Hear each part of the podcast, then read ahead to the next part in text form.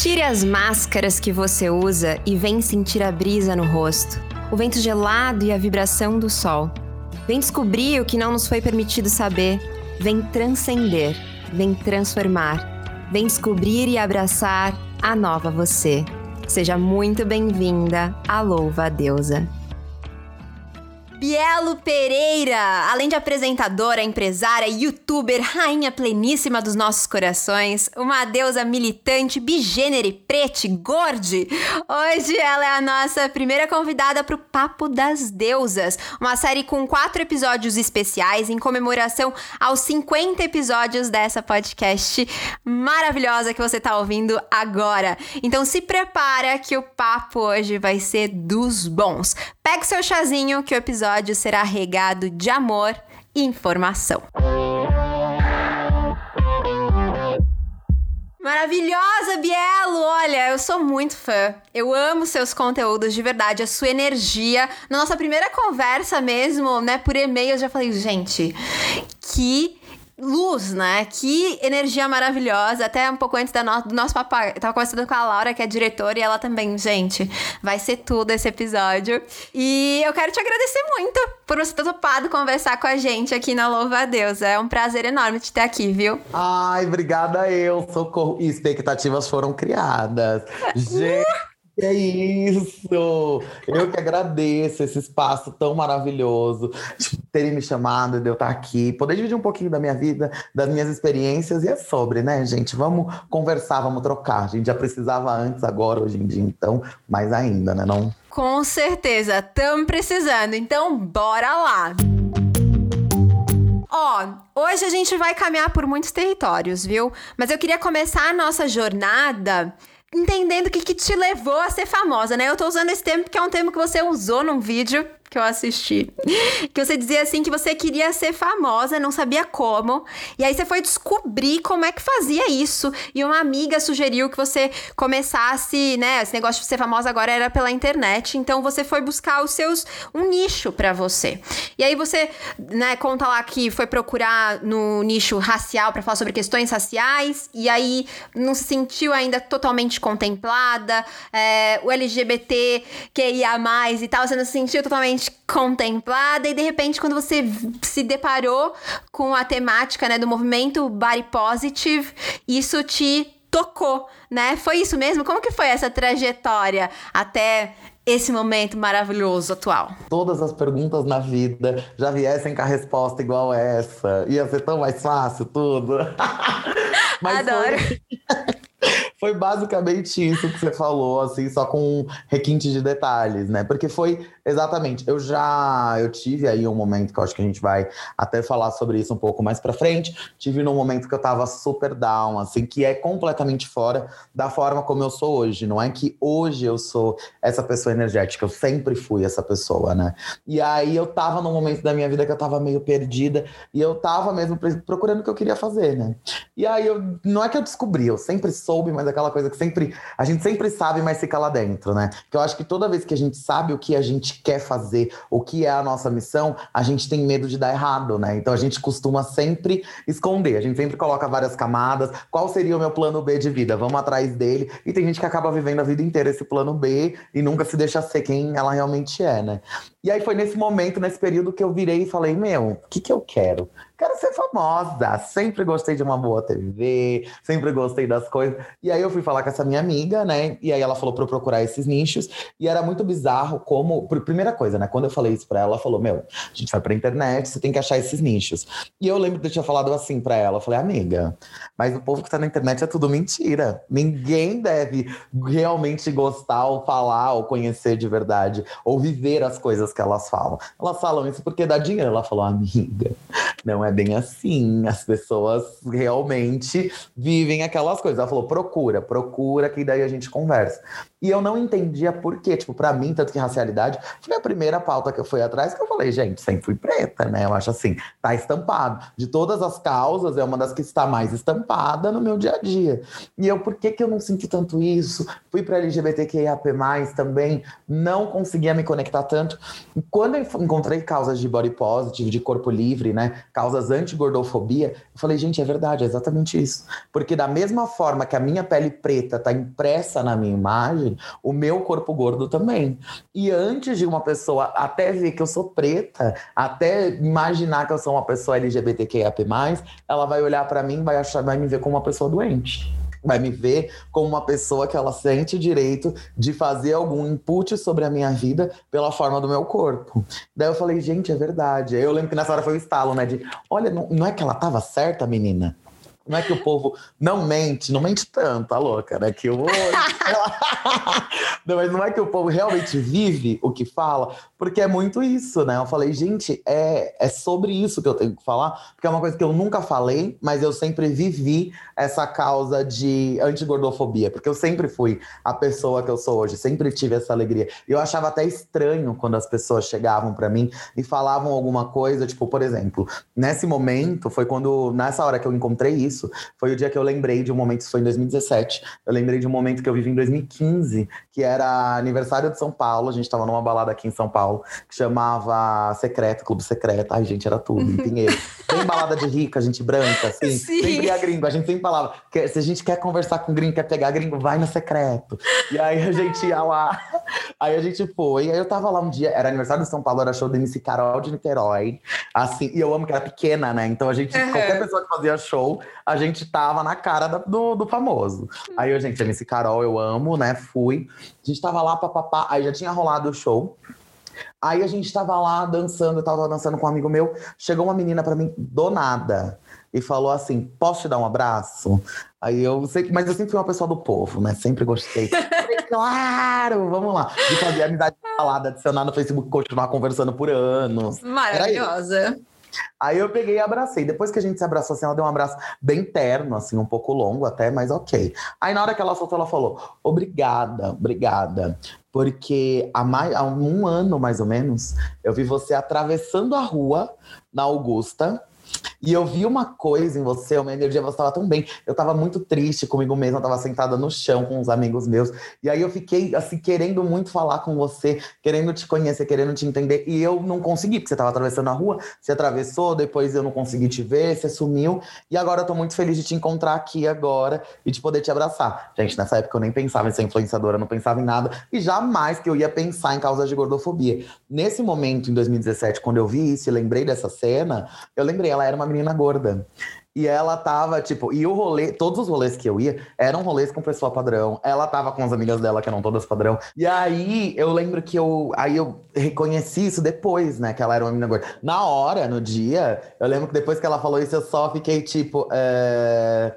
Então tá bom, eu vou ali e já volto. Obrigada, porque eu falei, gente, que mina louca, o que rolou, o que aconteceu, mas de boas. E depois eu fui entendendo, sabe, por que, que as pessoas sempre faziam tantos apontamentos sobre a minha energia, sobre eu estar em lugares onde não tinham tantas outras pessoas parecidas comigo, exatamente porque ninguém espera que uma pessoa gorda fizesse as coisas que eu fazia, entendeu? E você teve, então, porque a sua autoestima te permitia ser inteiramente você, né, em todos esses ambientes. Você fala que você era, sempre foi essa pessoa muito alegre, muito animada e talvez a ideia que a gente tem é que uma pessoa gorda, né, exatamente por conta de toda essa é, gordofobia estrutural e que tá tão enraizada na nossa sociedade, é que a pessoa gorda, ela deve ser naturalmente triste, né, ou tentando, ou escondendo quem ela é. Mas você não, você sempre esteve muito segura, então, de quem você era. Sempre, é, foi uma coisa que nasceu com você, essa segurança? Olha, sinceramente, eu acho que sim porque eu tenho uma irmã, né? E, tipo, muitas das brigas que ela tinha, que já teve com meu pai, com várias coisas, eram muito disso. Ela sempre foi uma pessoa que se colocava no lugar onde a sociedade diz que a gente deveria estar. Então, ela teve muitos desses problemas. E eu lembro de quando eu era pequena, eu olhar assim, falar, gente, mas não faz sentido, sabe? Uma pessoa pensar assim. Eu, particularmente, acho que é uma coisa que nasce com a gente, sabe? Ou a gente tem essa, essa coisa, ou não tem, mas ela pode sim ser criada, sabe? A gente consegue ir para esse caminho, a gente consegue se moldar. Da mesma forma que muitas pessoas muito grandes, infelizmente, já caíram, muitas pessoas que achavam que não mereciam estar em muitos lugares e que não se, que se sentiam menos, hoje conseguem se olhar e se ver com carinho, com afeto. Então, eu acho que dá para ser criado, mas eu acho que no meu caso foi já, que me ajuda muito hoje, né? Já veio no, no pacote, já veio nas features já. Gente, isso é maravilhoso, assim, porque eu queria muito ter também já vindo com esse, esse aplicativo de fábrica, entendeu? Que não veio. Mas assim, eu, eu acho que eu também ouvi você contando sobre uma época em que, mesmo com bullying, né? Que você disse que sofreu bullying, mas você também fazia bullying e você assim nem se nem se sentia abalada com o que falavam, né? Eu, tipo, é... eu nunca tive dificuldade mesmo em ser protagonista da minha própria história, real. Porque quando eu era pequena, eu sempre gostei muito de novela. Até hoje, adoro novela, amo, acompanho tudo, vejo, uma, vejo muita série, muito filme. Eu acho muito importante como isso molda a forma como as relações humanas se dão. Por isso a importância de hoje trabalhar com a minha imagem e saber porque eu sei que isso moldou muito a forma como eu era. E por eu já ter, eu acho que essa feature positiva, para mim foi bom. Só que tanto que esse foi um dos pontos de quando eu comecei a trabalhar com a minha imagem, de entender que não precisa estar tá mais escrachado, a gente realmente precisa ter a representatividade ali, porque para a maioria das pessoas não funciona como funciona para mim. Porque, por exemplo, quando eu era pequena, eu assistia muita novela, e eu gostava muito. E, gente, eu sempre gostei muito das vilãs. Que na minha Ah, eu visão, também. As vilãs são as mulheres mais livres da história. São as mulheres que querem alguma coisa e elas vão e conseguem, sabe? Tá, existe ali toda uma questão de caráter, que aí isso aí vai ser independente de ser a vilã, de ser o vilão. Isso aí é outra, outra, outra coisa. Quando você entende que é esse o cerne, foi o que eu sempre gostei. E aí, meus pais, eu acho que eles, sei lá, não sei se eles tinham medo de eu ser, de eu virar essa pessoa, sem caráter, sei lá. Só sei que eles sempre falavam assim pra mim. Eles falavam, ó, tudo que você tá vendo, tipo, essas pessoas elas são ruins assim, mas depois elas chegam em casa, elas choram. Ou então, sei lá, tipo, ah, essas coisas não existem. Eles falavam muito, essas coisas. Quando eles, eu ouvi essa frase, essas coisas não existem, não tinha, tipo, uma, uma explicação, um contexto. Falar, na verdade, de uma estrutura narrativa de vivência, de vida, que isso realmente não acontece daquela forma. Um ponto outro vai ser parecido. Então, na minha cabeça era nada do que eu tô vendo existe, porque eu sou uma pessoa periférica. Eu jamais olharia aquela riqueza toda naquela época e achava, tipo, eu me sentia como uma pessoa rica nas situações em que eu estava, aonde eu já era colocada, porque eu já estudava em colégio particular, já fazia essas coisas, mas não era nada comparado ao que se vê numa novela. E eu não tinha acesso àquilo. Então, se ele me fala que nada daquilo existe, o que existe? A minha vida. E o que existe na minha vida? O que, de tudo que eu via lá, porque eu não via aquelas mesmas pessoas, não era tipo a mesma, não era só gente branca em volta de mim, tipo, não nem tinha gente preta na TV. Então, tipo, ok, você falou que não existe, aquilo ali é um conto de fadas. Mas as relações humanas existem. Elas existem porque eu vou para a escola, eu vejo outras pessoas, eu vou para a igreja, eu vejo outras pessoas. Eu sei que as relações humanas existem e elas são muito similares a coisas que acontecem ali. Então eu nunca tive problema em me ver como a protagonista tanto das histórias que eu via na TV quanto da minha mesma. Então eu falava, normalmente a protagonista é a pessoa que é tida como ainda, né, nessa mentalidade que a sociedade coloca na nossa cabeça de de, de ranqueamento, né, de pessoas que são melhores do que outras melhores ou piores. Então, para eu ser a melhor pessoa onde eu estou, eu tenho que ser, eu tenho que entregar o que aquele ambiente pede. Então, quando eu ia para a igreja, que tinha lá os grupos de jovem, eu tenho que fazer parte, porque sempre existia muita competitividade. Eu tenho que fazer parte dos grupos que estão sempre vencendo. Eu tenho que ser a melhor pessoa que está aqui. Eu tenho que saber mais de quem está aqui. Se eu vou para a escola, o que que eu sou a melhor pessoa que está aqui? Eu vou ser a pessoa que mais vai pegar os outros? Não, eu tenho que ser a pessoa mais inteligente que está aqui. Porque sempre o mais inteligente é quem consegue dominar os outros. Então, a minha cabeça funcionava desse jeito. Eu literalmente sempre entrei nos ambientes, independente de ser uma pessoa gorda, porque eu sempre fui uma pessoa gorda maior. Independente disso, eu sempre entrei com a cabeça erguida de eu sou a melhor pessoa que está nesse ambiente. Então, se eu sou a melhor pessoa, todo mundo aqui tem a obrigação de deitar para mim. E vai ser na hora que eu quiser. E do jeito que eu quiser. Então, assim, não era assim um pensamento tão bom. Depois, lá na frente, quando eu fui me descobrindo, fui me entendendo, fui entendendo como é que funciona a relação com pessoas tóxicas, eu falei, gente, talvez eu fosse uma Regina George, talvez eu fosse uma pessoa assim, bem tóxica mesmo, assim. Mas, né, era o que me segurava. E era genuíno para mim, era genuíno. Eu realmente me sentia assim. Não era, porque, por exemplo, eu tenho algumas amigas que elas eram. Elas eram tipo, ah, elas tinham a carapaça de quando você é jovem, eu vou chegar, você é a valentona, que não sei o quê, vou me xingar, vou retrucar. Mas chegava em casa e realmente se sentia mal com o que era falado. Gente, uhum. para mim era genuíno, sempre foi genuíno. Tipo, eu não importa o que eu tô, eu tô te falando, não, não importa o que você vai me falar. Tá, e aí? A gente é diferente, ok. Mas pelo menos eu sou inteligente pra chegar em algum lugar e você que é burro. O que, que isso vai te adiantar? pelo amor de Deus, sabe? Então, tipo, era muito. Tanto que eu sempre evitei muito brigar quando eu era mais nova. Porque até hoje eu evito muito brigar eu entendo muito de gente, eu consigo captar energia, captar coisas das pessoas com muita facilidade. Então eu não gosto de brigar, porque quando a gente briga, a gente costuma falar coisas que a gente não se arrepende. Normalmente, quando eu brigo, eu não me arrependo das coisas que eu falo, e eu sei que eu pego pesado. Então eu sempre, nunca gostava, porque no dia que eu tava virada. Era fazer todos os meninos que mais faziam bullying com todo mundo pedir para ir embora mais cedo, de tanto chorar na escola, sem encostar um dedo neles. Praticamente uma super heroína, entendeu? Porque assim, é. nossa, eu, eu visualizei assim, né, naqueles filmes adolescentes, assim, nossa, seria o meu sonho, eu ia me sentir é, representada, entendeu? Ai, nossa, você falou, nunca falaram isso pra mim quando eu conto essa história, mas na hora que você falou isso, eu até lembrei já de um caso de um menino que ele era insuportável, insuportável, ninguém gostava dele. E aí, um amigo nosso, a gente pegou, foi, né, e aí o meu amigo ele era gay, né, e daí a gente gente. Esse menino tinha tanto saco, tanto saco. Ele foi e deu um soco na cara desse menino. A gente ovacionando a gay maravilhosa, a gente. Até que enfim, o outro é. menino com medo de voltar para a sala de aula, porque falou: ai, galera vai zoar a gente. E eu ainda levantei e falei: vamos mesmo. Ele foi embora. Vamos mesmo que ele enche o saco de todo mundo aqui nessa sala. Ninguém merece. Gente, socorro, socorro. Mas era um caos. Quinta série. Quinta série, adoro. Não, mas sabe por que eu falei isso? Porque eu era, eu sofria muito bullying, sabe? É, apesar de ser super padrão, né? É, mas eu sofria bullying por ser aquela tímida. Então, é como se eu autorizasse pela minha timidez pela minha insegurança, me colocasse nesse lugar é, de submissão e tudo bem você aproveitar, me, aproveitar que eu né, ocupa esse espaço para é, sapatear mesmo em cima de mim. Então, eu acabava, sofria muito bullying, assim, e eu fico imaginando, nossa, como eu adoraria ver Bielo fazendo esses caras que me faziam chorar não voltar pra sala, ia ser o sonho da minha vida, a minha realização. Era tudo, mas aí eu pegava pesado, mas era não, tudo, mas era bom. É, era ruim, a... mas era bom. Na época foi ótimo. As memórias são ótimas.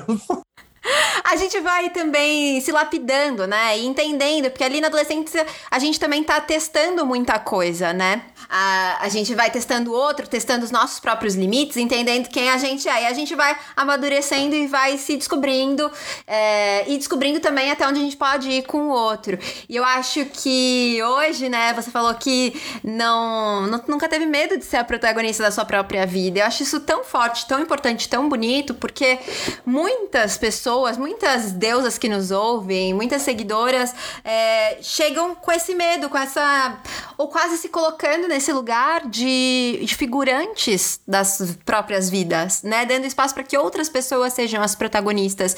E o que você traz, gente, vamos assumir esse papel que é nosso, a, a vida é nossa e a gente realmente tem que ser a protagonista da nossa vida, senão não vai fazer o menor sentido. E você ocupa esse lugar de protagonista da sua própria vida e pensando em, em nesse, nessa ideia de filme, de longa-metragem, de novela e tudo mais, também de protagonista dentro das redes sociais, né? Com o seu trabalho, é, enfim.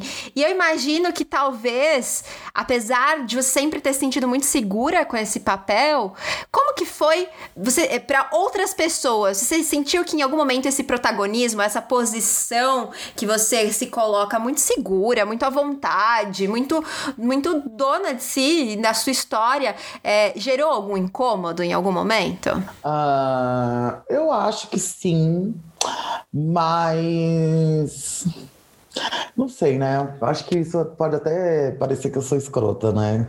Que eu não me preocupei tanto, né? Eu acho que eu nunca recebi uma pergunta dessa em relação à perspectiva do outro quanto ao meu empoderamento, que é uma coisa que eu realmente não ligo, que eu acho que é uma coisa que a gente realmente não tem que, que se incomodar, porque no, na verdade é uma coisa que você tem que prestar atenção, você tem que entender se isso acontece ou não com as pessoas, porque normalmente se está acontecendo é uma pessoa que o facão deve passar ali, né? Uhum. Porque assim, não é alguém que vai estar tá querendo estar tá do seu lado, querendo entender o seu crescimento, querendo entender quem você é. E vai ser uma pessoa que muito provavelmente vai estar tá sendo tóxica na sua relação, vai estar tá sendo na sua vida, entendeu? Então, algumas pessoas eu já reparei que isso aconteceu, mas foram pessoas que eu não. que eu tive até assim uma certa dificuldade em cortar, mas que elas não não eu olhei e falei, vocês não merecem então, né? Porque não é isso, né? Eu tô numa nessa jornada que me faz ser essa pessoa melhor.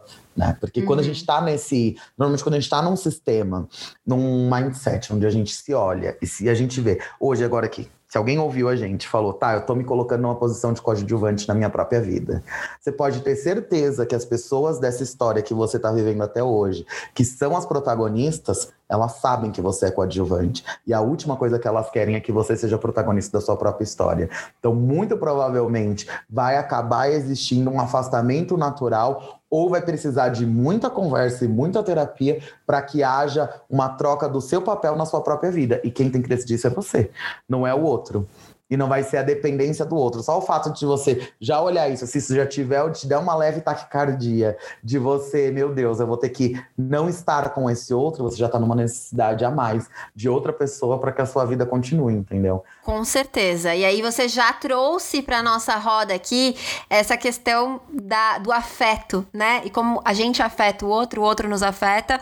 E isso me leva para o tema do quê? Relacionamento, que é um tema que a gente ama falar aqui na Louva a Deusa né? Eu lembro de ter visto também um vídeo seu em que você conta sobre a sua primeira paixão que não foi correspondida, que isso desencadeou ali um processo depressivo mesmo, que você começou a pensar, né, fazer uma série de questionamentos. É, mas você conta isso com muita leveza, como me parece que é o tom de, de todas as suas histórias, né? E que dom isso, eu te, né, fazendo essa, esse parênteses aqui, porque eu acho que é um é um dom a gente dividir mesmo as nossas dores com leveza. É algo que a gente tenta fazer muito na Louva a Deusa, mas que eu acho que poucas pessoas têm isso é, de forma natural. E isso não é natural para mim, mas é muito natural para nossa roteirista, que é a Laura, e acho que grande parte do que do porquê que a Louva a Deusa também tem essa, essa busca por ser muito leve, né? Mas é, como que foi esse processo dos amores na sua vida, assim, no, no, no início da sua vida de, de, descoberta de relacionamento com outras pessoas, né? Porque me parece que você foi se resolvendo muito bem com o relacionamento consigo mesma, né? Mas e esse relacionamento com o outro? É. Não, agora as gatinhas pegaram num ponto pesadíssimo, pesadíssimo. Porque é isso, é pra isso que eu pago a Michelle, maravilhosa. Um beijo. Minha psicanalista, que tá ali toda semana, falando a mesma coisa, falando exatamente sobre esse ponto. Que é o que eu preciso até trabalhar mais, né? Porque eu acho que a questão de, do emocional, né, da gente estar tá ali junto, eu sempre tive uma questão muito forte com as minhas relações de amizade, né, mas o que é uma relação com uma coisa que já até mudou a forma como eu vejo as minhas relações de amizade hoje para antes, porque antes eu era muito presa naquela máxima de tipo, amigos são para sempre e relacionamentos não, mas amigos são para sempre. Então eu sempre tinha o quê? Todo o meu eu, eu despejava meio que todo o meu emocional e toda essa carga nas minhas amizades. Então era como se eu não precisasse ter coisas que fossem ser fúteis, que fossem ser vãs, sabe? Exatamente por antes eu não ter essa visão, eu já me já me amava, já gostava muito de mim, já me entendia, mas eu não me entendia ainda por esse viés de corpo livre, por esse viés de tipo genuíno, sabe? Entender tecnicamente o que era esse amor que eu tinha por mim. Então eu ainda caía dentro de muitos estereótipos. Apesar de me ver como protagonista da minha história, era aquela coisa, eu sempre vivi muito a história dos outros, né? De tipo, ai, é, muita história de romance, muita coisa assim. E eu sempre olhava e sempre era o quê? É, raríssimas eram, por exemplo, as amigas que tinham um boy, tinham um relacionamento que tava dando tudo certo. Sempre era porque aconteceu isso, porque aconteceu aquilo. E às vezes eu olhava, eu via o gasto energético que elas tinham em ter um relacionamento. Para mim sempre foi muito esse campo, sabe? Foi muito essa coisa. Eu lembro que até que eu demorei para ter essa primeira paixão, acho que foi com 23 anos, sei lá, 22, 23. Tipo, eu nunca me apaixonei quando eu era adolescente, até então, e tudo mais. Então, tipo, eu lembro que eu sempre olhava e falava, gente, olha, eu não sei se isso é bom ou se é ruim, mas eu nunca me apaixonei até hoje, sabe? Quando eu já tava nos 20, 21, que já tava na faculdade, aquele monte de gente que já vinha com aquela bagagem de um monte de relacionamento e sempre falando de um monte de merda que tinha acontecido. Hoje eu já falo. Foi bom, foi bom porque, né, fez eu estar onde eu estou hoje, né? Mas foi uma loucura. Mas na hora, na hora é uma loucura, né? Na hora que dá as coisas. E aí, tipo, mas eu nunca tive problema com sexualidade, sair com os boys e tudo mais, mas eu tinha, sempre tive problema em me apegar com pessoas com quem eu ficava, entendeu? Então, por exemplo, já tiveram boys que eu ia para ficar e daí a gente acabou conversando e virou amigo, e depois eu nunca quis pegar exatamente porque eu não queria misturar, porque é como se a pessoa que eu ficasse ela não merecesse ela não merecesse meu respeito, ela não merecesse meu afeto, porque uma hora ou outra ela iria me decepcionar. Entendeu? Então aí eu já já era tudo cagado. Isso aí a gente tá. Por isso que a gente. Esse é um ponto que eu ainda estou em desenvolvimento. Estou em desenvolvimento. Tô aqui abrindo meu coração para vocês. Ah, aí... eu agradeço. e aí veio essa paixão, né? Veio essa paixão ali em 2016, assim que era por um amigo na época, né? Uma pessoa que depois eu fui até analisar as relações e tudo mais, que eu acho que já nem era, né? Porque ainda fazia parte de um grande grupo de pessoas que eu acabei não falando mais, por entender a toxicidade que a gente era em, uns para os outros, enfim. Mas naquele momento eu via ele ainda como sendo um amigo, né? E aí foi tipo, Mano, já sei que não vai acontecer. Foi o primeiro pensamento que eu tive, exatamente porque eu sou boa com gente e eu conheço ele. Eu sei que não vai acontecer. Só que, tipo, tá, mas e agora? O que, que eu faço com isso? Eu não tô acostumada a ter esses sentimentos, ter essas coisas. E aí foi uma loucura, né? Eu fiquei muito mal, né? Foi uma época em que eu emagreci por um processo depressivo. Então eu ficava muito tempo sem comer porque eu tinha descoberto que quando eu ficava com fome, eu não pensava nele. Então eu peguei e comecei a ficar com fome. Eu não comia o dia inteiro, eu comia super pouco. E o que era uma coisa que para a sociedade ficava, ninguém percebia. Por quê? Era o quê? Ah, você está emagrecendo. Então isso está sendo uma coisa boa, sabe? Você está fazendo isso que você quer emagrecer. Talvez você esteja um pouco amuadinha porque você está com um pouco de fome, mas está sendo bom. Você está emagrecendo. Então ninguém percebia que eu estava num processo depressivo profundíssimo. E aí eu fiquei ali por uns seis meses, que foi a época, só que eu mesma, né? Nessa época eu não fazia terapia, não fazia nada. Só que eu mesma, por ser boa comigo mesma, tipo, eu já eu me entendi, eu sempre fui muito, muito sincera comigo mesma, né? Até que no dia que eu me apaixonei, foi tipo um clique, assim. Eu vi uma cena e falei, putz, eu tô apaixonada. Eu lembro que eu entrei num quarto, assim, sozinha, e aí eu ficava, eu não tô apaixonada, não tô apaixonada. Eu falei, cala a boca, por que, que você tá falando que você não tá? Você já tá. Se você não tivesse, você não tá fazendo essas perguntas. Agora a gente vai ver o que a gente vai fazer daqui pra frente. Bora lá. E aí a gente vai. Eu tenho essas conversas super sinceras comigo. Porque eu fico, se eu não for sincera comigo, eu vou ser sincera com quem? Pelo amor de Deus, que vida que eu vou viver. E aí eu lembro que no, nesse tempo, assim, né, eu tava, meu, por que, que eu tô muito mal? Sabe? A loucura de estar tá pensando em outra pessoa antes de estar tá pensando em mim, que era o meu modo operandi, sempre foi. Gente, para mim era uma loucura acordar de manhã. E a primeira coisa que eu queria saber era se a pessoa tava bem. E eu falei, gente, que, que, loucura é essa? Eu tenho que saber se eu tô bem ou não. E aí eu sozinha comecei a pensar nisso, fui estudar, fui ler sobre amor, processos químicos, uma grande loucura. E aí eu falei, tá, o que me faz feliz? E aí lá, nesse mesmo ano de 2016, na parada, tinha sido quando, né, porque eu por ser trans, né, a gente sempre sai do armário duas vezes, né, na maioria das vezes. A gente tem que sair primeiro porque a gente acha que é um menino gay e depois para poder se revelar trans, né? Então, nesse momento que eu tava nesse down, eu tinha ido pra parada, porque ia ter um negócio de sense Minha mãe perguntou se eu era gay, né? E teve aquela grande conversa, que não sei o quê. E eu lembro que ela tinha me feito uma pergunta que na época eu achava que eu devia ter a resposta na hora. E me fez muito mal. E hoje é uma pergunta que eu sempre falo para todo mundo se fazer, se fazer várias vezes na vida, mas você não precisa se preocupar com o tempo que você vai demorar para responder. Mas quando você tiver a resposta, é o que faz você ser quem você é. Ela tinha me perguntado: e o que, que te faz feliz? E o que, que você quer fazer? E eu lembro que na hora que ela perguntou isso, eu travei, eu freeze, assim, eu não sabia responder. E aí ela, tipo, nossa, que triste, né? Uma vida sem objetivos. E eu, tipo, meu Deus, socorro, que tiroteio. Eu já tô aqui toda ferrada, ainda me vem uma pergunta dessa. E aí, lá pro final de 2016, 2016, 2017, na verdade, passou 2016, aí eu já tava pensando nisso, já tava, meu, o que que eu gosto? Eu gosto de gente, mas eu ainda não sabia o que, que eu queria trabalhar, o que eu queria fazer.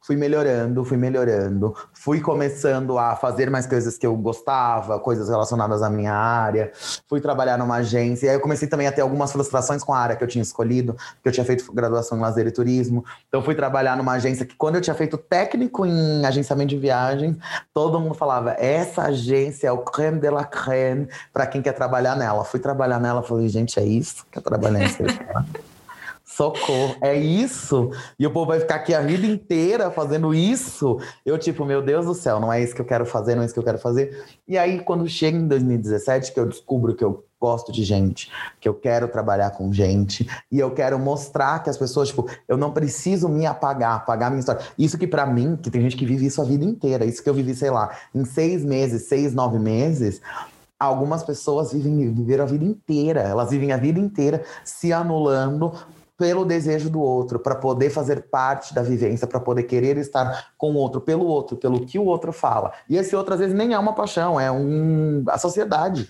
em si. E eu, tipo, gente, não, não dá para eu viver assim. Eu nunca fui uma pessoa que vivia assim. Como que agora eu vou me deixar ser assim?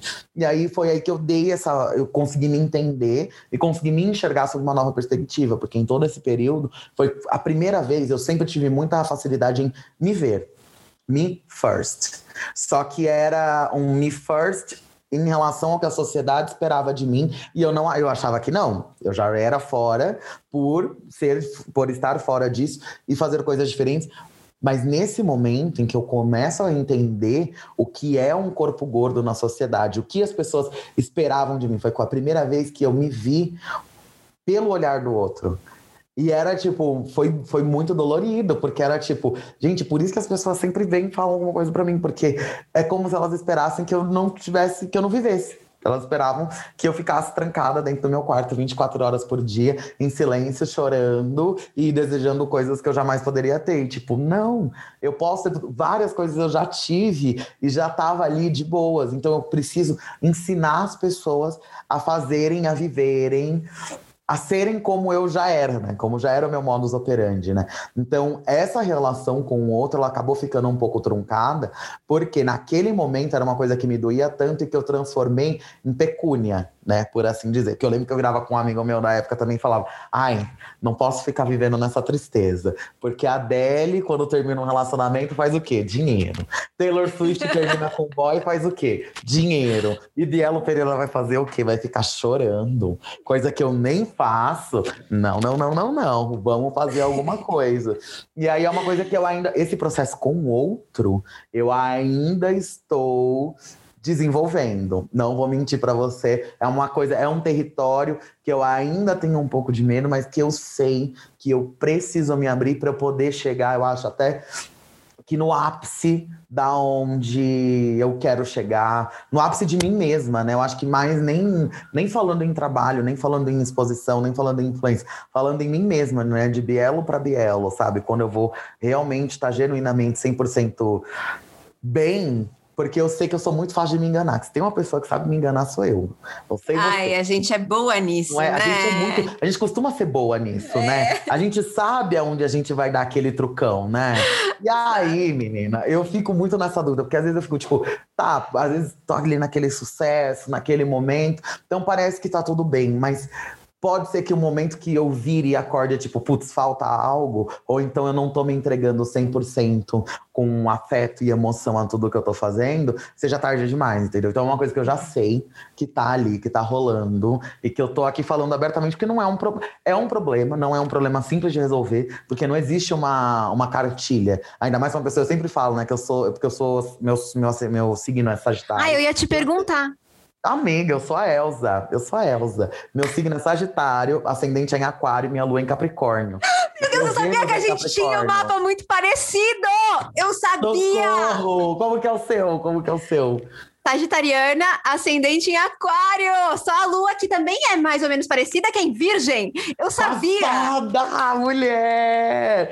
Socorro! As Elsas aqui, ó, online, online. Gente, não, eu ia te perguntar, eu até anotei aqui, mapa astral. Por quê? Eu queria te perguntar, porque eu falei, gente, eu me identifico tanto que não é possível. Nosso mapa deve ser igual. A gente ó, já é quase a mesma pessoa. Por isso mesmo, maravilhosa, maravilhosa. Não, a gente é maravilhosa, não é? Ai, não vamos. Não... Maravilhosas, com certeza.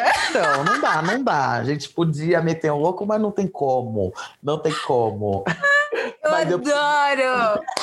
E é isso que eu preciso ver em relação a relacionamento com os outros. É uma coisa que eu ainda preciso desenvolver. Eu acho que eu sou muito técnica, sabe? Ainda mais por ser bigênero, eu acho que uma das coisas onde mais essa energia masculina que ainda existe se preda, se prende, é nisso. É o que mais me dá medo de let go, sabe? Tipo, de realmente gostar de pessoas, de realmente. Não, não de. Não que eu não gosto de pessoas, gente. Socorro. Eu gosto de pessoas, mas, tipo, de se deixar, sabe? Estar em relacionamento, tipo, de fazer novas amizades, de conhecer pessoas e, tipo, estar. Tá bem, sabe? Deixar aí, sabe? O que, que o que, que é sentir? Ai, socorro. Porque esse final de semana foi uma loucura. Fiquei nessa viagem louca dos sentimentos. Socorro. E o sentir, né, é exatamente. Eu não sei, né? A gente pode pensar em muitas coisas, mas é muito esse lugar da gente. da entrega, né?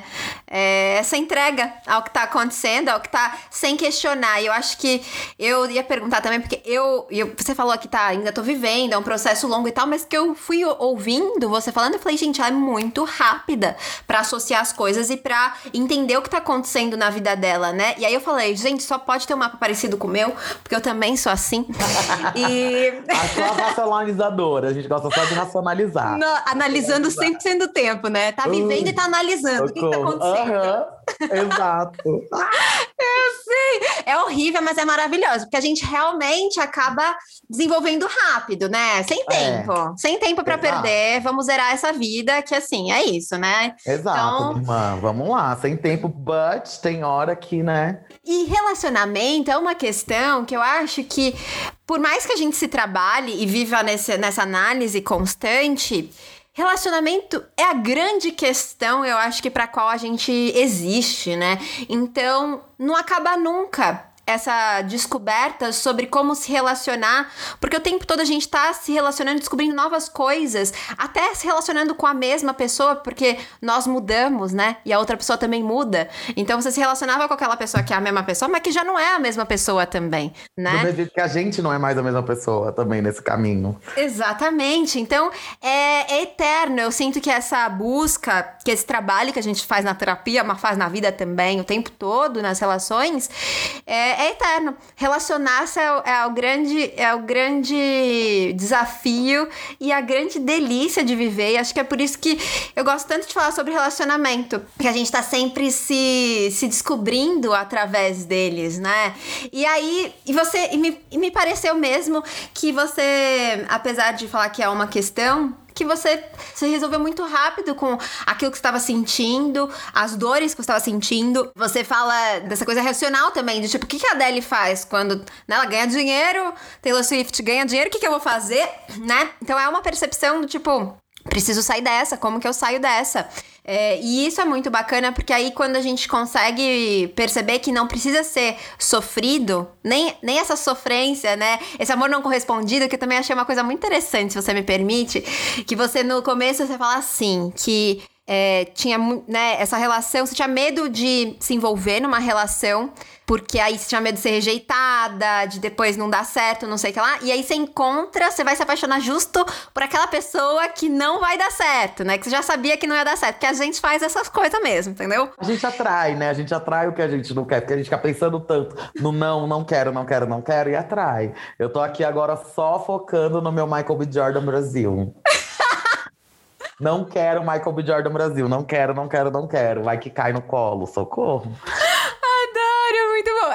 isso, a gente atrai e a gente fica repetindo esse padrão, né? De tanto que a gente fica presa a ele, a gente acaba repetindo muitos padrões. E muitos padrões que a gente ouve sobre o que, que é o amor, né? Que o amor tem que ser dolorido, que o amor tem que ser difícil.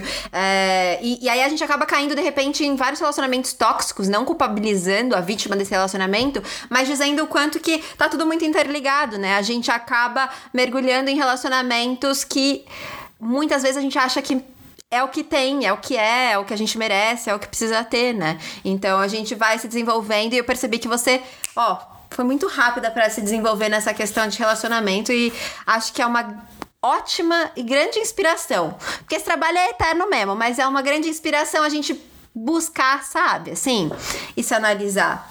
E aí, em alguns momentos você traz a questão, você falou que você é, é uma pessoa bigênera, né?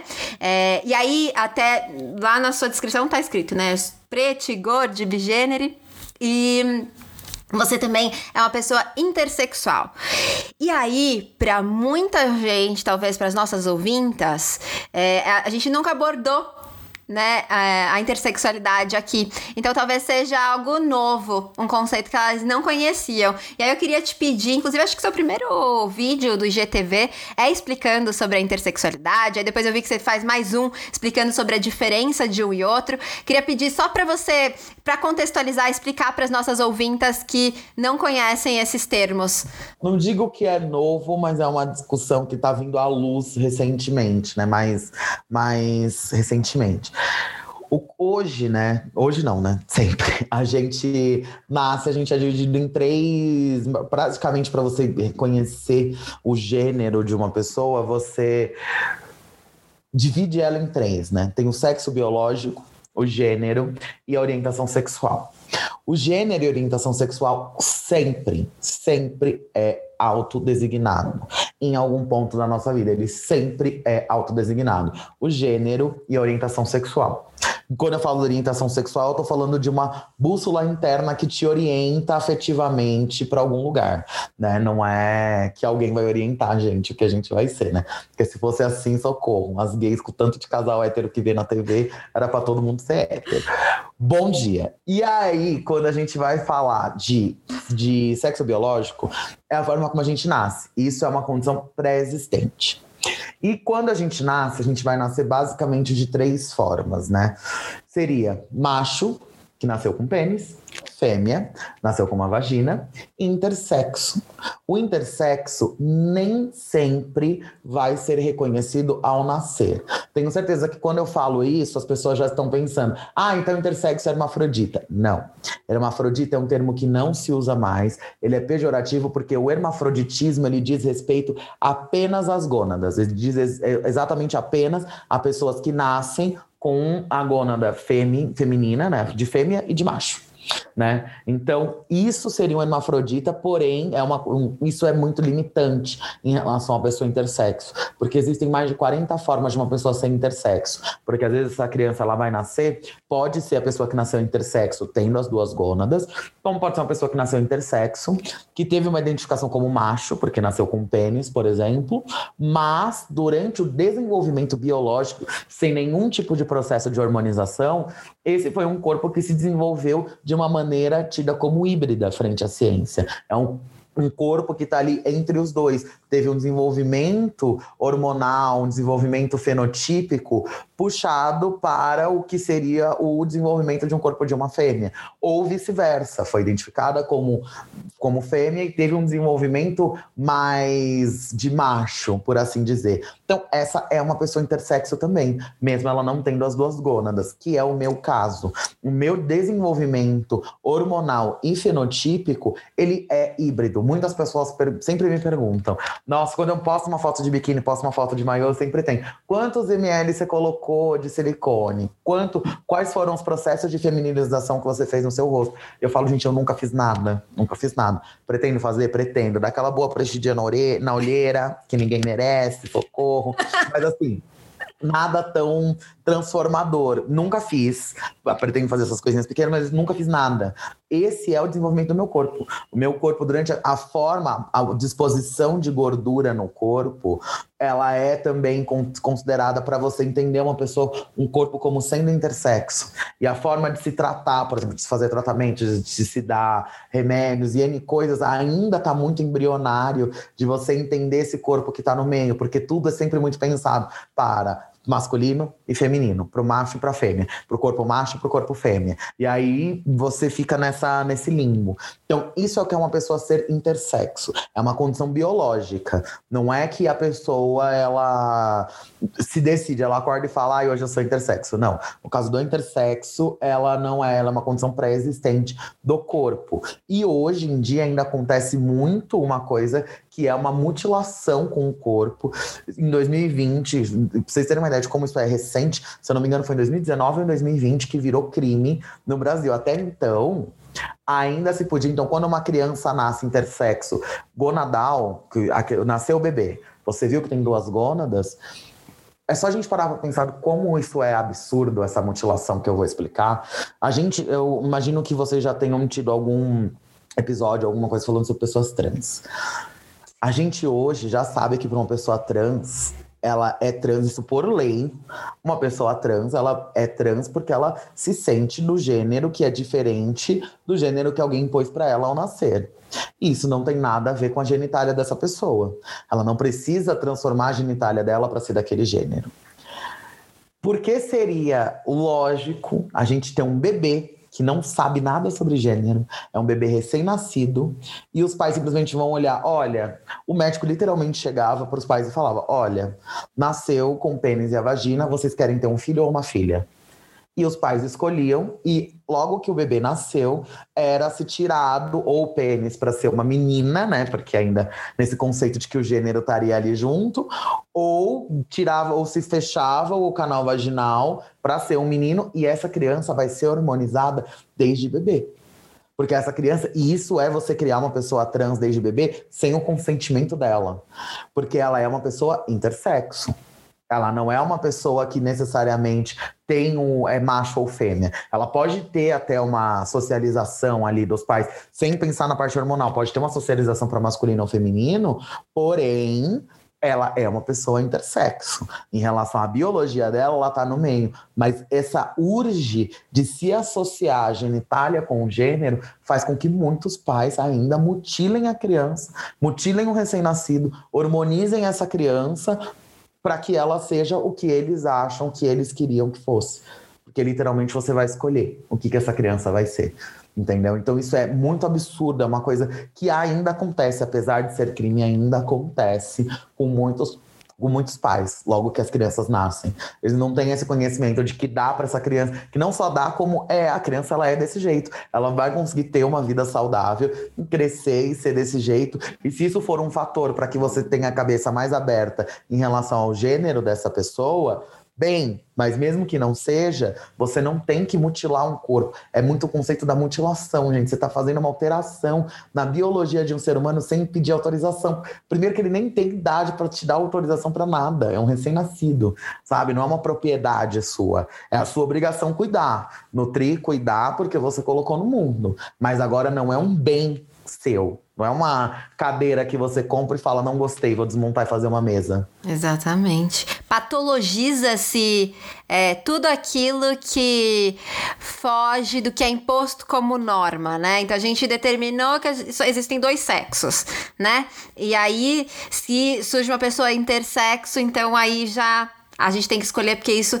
E, e, não é, não é verdade, né? Não é. É, é só a constru, uma construção social que a gente precisa pouco a pouco ir mudando, desconstruindo, redescobrindo, né? E se libertando dessas imposições que são postas principalmente ao nosso corpo, né? A gente tá falando tanto sobre corpo aqui, né? De diversas maneiras. E E é isso, é uma forma de dominar mais uma vez os nossos corpos, né? Antes mesmo que a gente se tenha consciência deles, né? Exatamente. E estima-se que mais de que cerca de 2% da população mundial sejam pessoas intersexo. E muitas pessoas intersexo que não sabem que são intersexo. Exatamente por acharem que é só de maneira gonadal que vai aparecer. Ah, então se não apareceu, no restante da vida tá tudo certo, eu tenho que tomar os suplementos e ter uma, um tratamento médico ou como macho ou como fêmea, sendo que na verdade não é assim que deveria ser, né?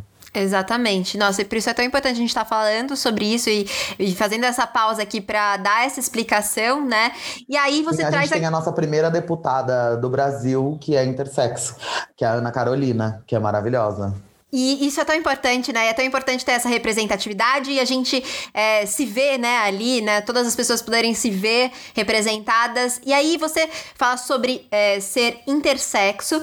E qual que é a diferença, então, entre eu ser intergênero que fala? Exato. Porque eu sou bigênero, né? Como você estava é. falando ali na, na, na, no início, né? Sou bigênero ou intergênero, né? Por ser, estarem mais, né? De um campo de gênero. Que aí a gente entra, né? Primeiro agora que a gente falou sobre o sexo biológico, aí a gente vem pro gênero. O gênero, ele sempre vai ser autodesignado. Como é que é que a gente faz? Nasceu ali o bebê, e aí a sociedade já falou pra gente, ó, tem pipi ali, nasceu macho, menino.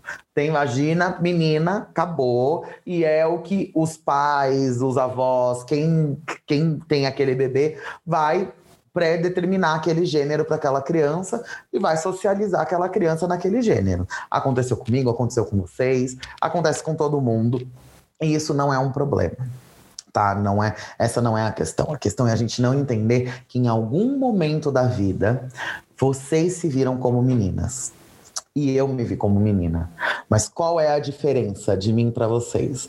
Vocês são mulheres cis por terem tido uma identificação igual a que foi pré-designada por um terceiro para vocês. Então, talvez vocês até saibam essa. Eu tô falando vocês, gente, porque eu tô vendo a Laura e a Sofia.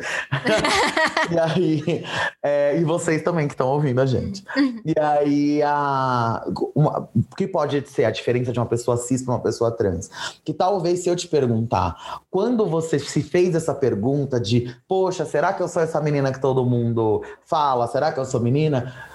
Pelo fato de a resposta ser sim, ser o que a sociedade já espera, é uma coisa que você não ficou parada, assim, pensando. Então, mas em algum momento você se sente, você parou parou para pensar e se sentiu essa mulher que todo mundo disse que você era. Só que é comum. Então, tipo, ah, ok, todo mundo fala que eu sou menina, eu sou menina, reconheço como menina, vida que segue. Uma pessoa trans, na hora que ela faz essa pergunta e ela fala, poxa, eu não sou o que todo mundo está dizendo, é uma questão que pode ser de vida ou morte, dependendo de onde essa pessoa mora, dependendo de qual é a situação que essa pessoa vive. Porque ela fala, eu sei que eu não me sinto como sendo o gênero que estão me falando. E durante muito tempo só se falava sobre pessoas transbinárias. Era o quê? Você ter pessoas trans dentro desse sistema de homem ou mulher. Então era quase que automático uma pessoa trans, tipo, ah, se eu fui socializada como menina e eu não estou me vendo como menina, automaticamente eu sou um homem.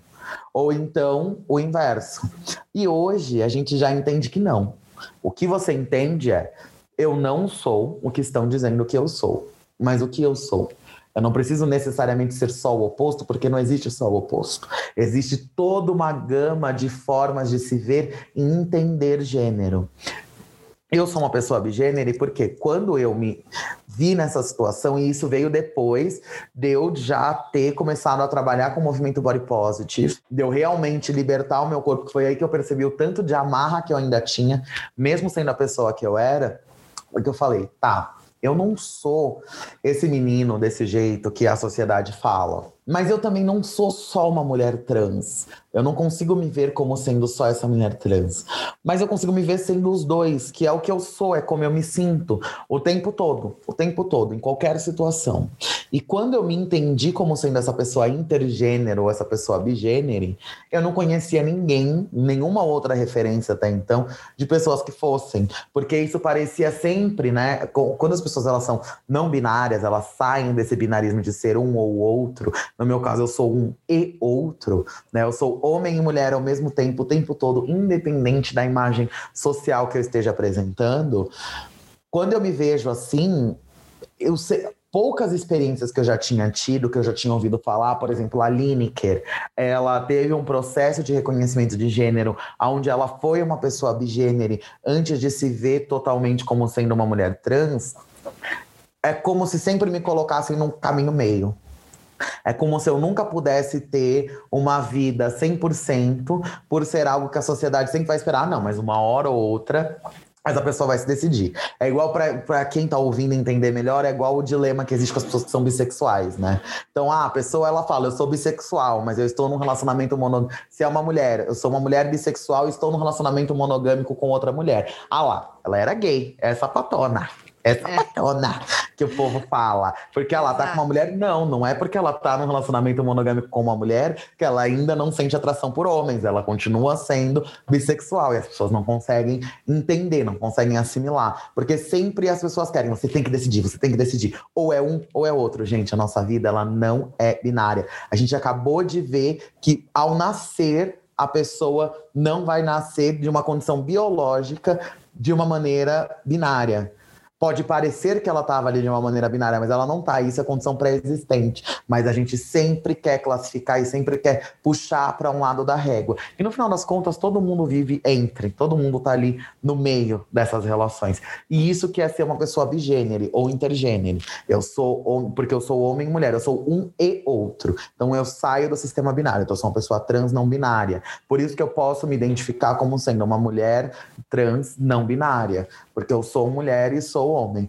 E tem muita questão, né, que fala, porque isso acaba tendo até muitas discussões, né? Teve gente que já virou para mim e já falou: ah, então você é travesti, por que, que você não usa a palavra travesti? Sim, mas não é necessariamente o que me abarca, porque travesti é um gênero. Travesti não é homem nem mulher, é um gênero. Eu uso o termo travesti politicamente falando, mas eu não me vejo só como travesti. Quem vai poder falar muito bem disso é a Giovana, que eu vi que vocês vão falar com a Giovana Eliodoro. Sim, daqui a pouquinho. Né? Eu amo, eu amo. Inclusive, manda meu beijo pra ela. Nem sei se meu episódio vai sair antes ou depois dela, mas o beijo tá dado. Tá dado, pode deixar. E aí, ela fala muito, né, sobre esse traviarcado, sobre essa forma de se pensar gênero, que ainda está muito truncada no binarismo de homem ou mulher. Então, quando a pessoa fala, ah, então travesti é uma mulher. Não, travesti é uma expressão de gênero que tem muita feminilidade, mas não é mulher. É, uma, é outra coisa. E uma pessoa bigênero também, no meu caso. Eu sou outra coisa, entendeu? Então, isso, fora pessoas que não têm gênero e tudo mais. Então, essa que é a grande questão. Acho que isso que ainda precisa ser falado muito em relação às pessoas trans. Porque ainda na mídia, eu não, não desabono, eu acho muito bom que a mídia tenha, esteja expondo, mas é sempre expondo muito, entre aspas, da maneira mais fácil, que é colocar a pessoa trans binária, porque é mais fácil das pessoas consumirem. Por um lado, eu acho bom, porque hoje eu consigo conversar com a minha avó de 92 anos, ter passado. Ontem foi Páscoa, não sei que dia que vai ao ar, mas a gente tá gravando na segunda. Foi domingo de Páscoa. Uhum. E aí eu fui belíssima, com meu bom macacão. Minha avó, tipo, tranquilíssima, sabe? Tipo, uma questão, eu consegui explicar para ela, porque numa mesma novela, que foi a Dona do Pedaço, eu consegui explicar para ela a minha profissão e consegui explicar para ela sobre gênero. Porque tinha a personagem que era trans, então eu conseguia explicar para ela sobre gênero e conseguia falar para ela, vó, porque ela sempre falava: Nossa, mas você fica o dia inteiro em casa, não trabalha. Eu, vó, trabalho. Aí hoje eu viro para ela e falo: Vó, sabe a Vivi Guedes? Então, eu sou a Vivi Guedes. é isso. É sobre, é sobre. Consegui explicar para ela. E hoje ela sabe o que eu faço. E ela fala, eu já vi ela falando pras amigas dela. Ai, não, porque minha neta é a Vivi Guedes. A Vivi Guedes. Aí, é isso, Val, vamos chegar lá, vamos chegar lá. E as novelas de novo, né? Aparecendo aí, porque realmente elas fazem parte e vão muitas vezes trazendo informações e moldando também, né? É, como a gente vive, como a gente enxerga o mundo. E tem essa potência muito grande, realmente, né? A gente tá falando daqui, né, de como a gente se entende, como a gente se sente, como que a gente se percebe. Isso é talvez a coisa mais importante, né? A gente falou muito sobre esse lugar da gente se apropriar da nossa história, se apropriar de, da, da história que a gente quer contar a, a nosso respeito, né? Porque no final só a gente pode contar a nossa história. E aí eu me lembrei é, na minha faculdade, eu fiz Quer dizer, comecei a fazer faculdade de jornalismo, sabe? E aí depois larguei. Mas assim, a aula inaugural foi muito boa. Valeu já. Que eu lembro do Sakamoto, ele falou assim: que o menino de 14 anos que ele foi teria muito orgulho do homem que ele se tornou. E aí aquilo foi tão impactante para mim que eu carreguei e todo momento assim da minha vida que eu passo por uma transição, algum momento bastante decisivo, eu paro e me pergunto: a Sofia de 14 anos, né, ou a Sofia que eu fui lá atrás, será que ela se orgulharia dessa decisão? Se orgulharia de onde eu cheguei, né? E aí eu quero te perguntar agora, muito nesse nesse clima assim, olhando para toda essa história que você contou pra gente, para onde você chegou, né, esse lugar que você influencia tantas pessoas, que leva essa luz, essa alegria, essa autoconfiança, autoestima para tanta gente. O que, que você acha que a Biel lá de trás pensaria sobre a Biela de hoje? Olha, ela ia olhar e falar: Putz, é que pariu, garota. Vamos começar de agora. Vamos começar de agora. Porque, olha, a gente tá chegando lá e a gente veio aí, querida. A gente veio mesmo.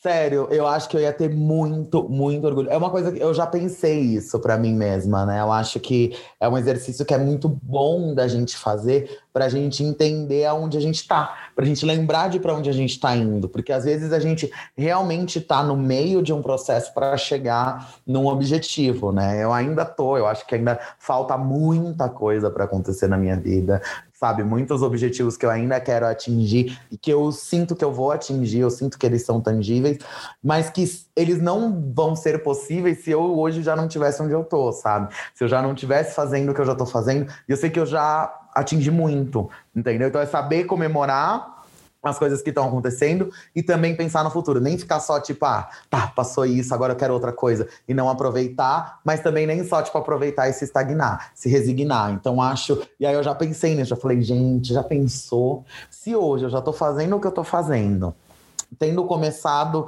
a trabalhar, sei lá, em 2018 Imagine se desde a época do meu ensino médio eu já fosse quem eu era hoje. Eu acho que até minha faculdade eu teria feito outra coisa, eu teria feito outros caminhos, teria feito várias outras coisas, se bem que várias das coisas que eu tô fazendo hoje são resultados dos caminhos que eu já tomei. Então, ao mesmo tempo que eu olho e falo, eu teria começado antes, eu olho e falo, acho que eu não ia mexer em nada, não. Porque eu acho que ia ser aquelas pessoas que querem demais, têm sede, tão cedo e tão sem conhecimento às vezes que a gente acaba se perdendo. Então as coisas estão acontecendo na hora certa e elas vão acontecer na hora certa para todo mundo, porque eu vejo às vezes muita gente preocupada exatamente com isso, né? Com, ai meu Deus, mas tem outras pessoas mais jovens que eu que estão fazendo a mesma coisa que eu, então tipo ou no mesmo lugar que eu ou estão mais na frente, então eu tô atrasada. Não, ninguém nunca tá atrasado para viver a sua própria história e você só vai conseguir criar a sua narrativa a partir do momento que você reconhecer isso. Não se preocupa com os outros. Saiba aplaudir os outros para você também é ser aplaudido. Você não tem que ser só a pessoa que aplaude o outro, mas você também tem que saber com quem são, aonde são, quem são as pessoas que estão ali para trocar com você, que vão se sentir bem, estar felizes com a sua trajetória, porque essas são as trajetórias que você também vai dividir. Ninguém vive essa trajetória aqui sozinha, não. Por isso que quando a gente fala de relacionamento, de parcerias, de tudo, é muito importante. A gente tem que entender isso. Por mais que a gente se ame, quando a gente se ama e a gente está genuinamente bem com a gente mesmo, é o momento que a gente começa a ter troca e a gente começa a reconhecer essa, esse fator genuíno no outro.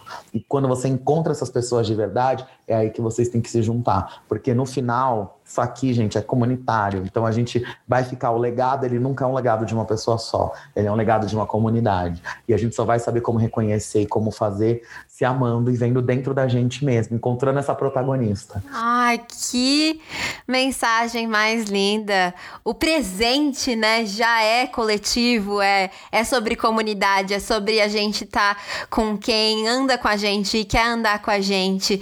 E eu tô muito feliz que você tenha topado caminhar com a gente esse episódio e trazer tantas coisas maravilhosas, acrescentar tanto nesses episódios que estão especiais em comemoração aí aos 50 episódios da Louva a Deus. Eu sou muito, muito, muito grata mesmo. Ah, eu que agradeço. Nossa, e foi lindo demais, gente. Vocês foram assim Vocês já são perfeitas, né? Já são maravilhosas, ah. já chegou em tanta gente incrível. Eu só tenho a agradecer por poder estar aqui dividindo tudo isso. Ai, obrigada. Eu amei essa conexão aqui, gente. Socorro, socorro. Gente, ó, essa conexão tem que continuar, essas trocas e que o mundo inteiro conheça a Bielo. É, esse é o meu voto para um mundo melhor. e, e para a gente começar já isso, fala aí sobre as suas arrobas, né? Para as nossas ouvintes que estão te conhecendo agora, que eu acho difícil, mas enfim. As arrobas da gata são arroba no Instagram, LinkedIn, é, Twitter, é, Clubhouse. Ah, não, tem umas que vai estar tá Bielo Pereira. Acho que no YouTube vai estar tá Bielo Pereira. Então, gente, só jogar ou Hello Bielo ou Bielo Pereira. Vocês me acham em todo canto que a gata tá lá, online. A gata tá on! Foi um prazer imenso! e a gente também vai compartilhar várias coisinhas aí, vários momentos da nossa conversa nos nossos stories. Então, se você não tiver achado arroba de Bielo, vai lá no nosso arroba podcast Louva Deus, que com certeza você vai encontrar por lá, além de conteúdos super exclusivos. E olha só, essa comemoração que tá super babadeira tem um próximo episódio, hein, ouvinte? A gente vai conversar com a Mariana Goldfarb no próximo episódio. E para você que nos acompanhou até aqui, te desejo uma vida leve e de mergulhos profundos no seu ser, porque profundidade e leveza combinam. Que você esteja rodeada de amor e que compreenda que o maior deles já está aí dentro de você. Viva o meu, o seu, o nosso prazer. E até a próxima!